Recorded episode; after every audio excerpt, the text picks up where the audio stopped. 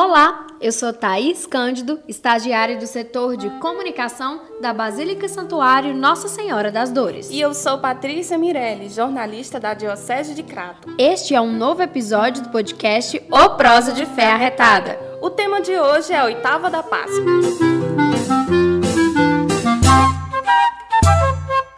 Após a ressurreição de Cristo, celebrada na Vigília Pascal, no Sábado Santo, entramos no chamado Tempo Pascal, formado por sete semanas, indo até a solenidade de Pentecostes. Este é um dos tempos litúrgicos mais fortes do ano, porque marca a passagem da morte para a vida. Durante todo o tempo da Páscoa, o Sírio Pascal permanece aceso, representando Cristo ressuscitado que ilumina as vidas e faz resplandecer em todos a luz de Deus.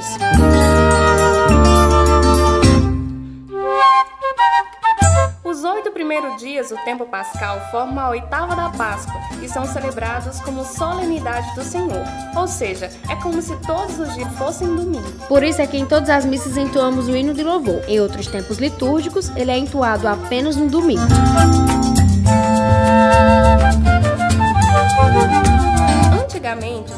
Batizados na vigília pascal recebiam uma veste branca, que só era tirada no final da oitava. Este período era de renascimento pelo batismo e de experimentar a vida nova em Cristo. A oitava da Páscoa nos convida a colocar nas mãos de Jesus a nossa vida e o nosso destino.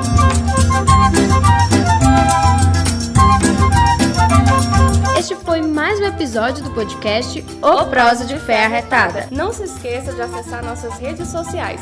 Basta procurar a Diocese de Crato e Mãe das Dores Juazeiro no Instagram e no Facebook. Acesse também nossos sites www.diocesedecrato.org e www.mãedasdoresjuazeiro.com.